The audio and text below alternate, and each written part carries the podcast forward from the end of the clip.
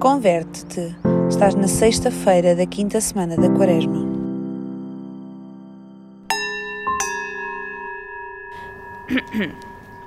Do Evangelho de São João. As minhas ovelhas escutam a minha voz. Eu conheço-as e elas seguem-me. Dou-lhes a vida eterna e nem elas hão de parecer jamais, nem ninguém as arrancará da minha mão. O que o meu Pai me deu vale mais que tudo e ninguém o pode arrancar da mão do Pai. Eu e o Pai somos um. Então os judeus voltaram a pegar em pedras para o apedrejarem.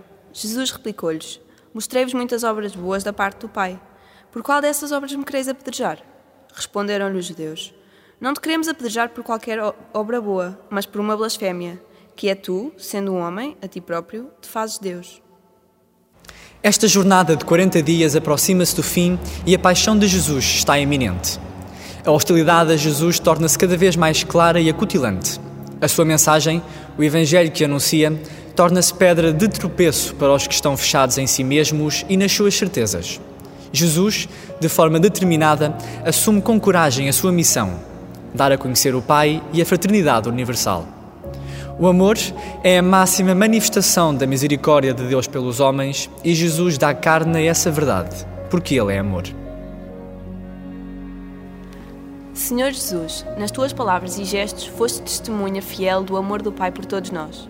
Como filho amado, viveste sempre obediente e fiel ao amor, até ao fim, até à tua morte de cruz. Jesus, ajuda-me a ser fiel como tu no meio das minhas aflições e dificuldades. Fica comigo nos bons e maus momentos, para que em tudo também eu possa testemunhar a alegria do Evangelho. Glória ao Pai, ao Filho e ao Espírito Santo, como era no princípio, agora e sempre. Amém.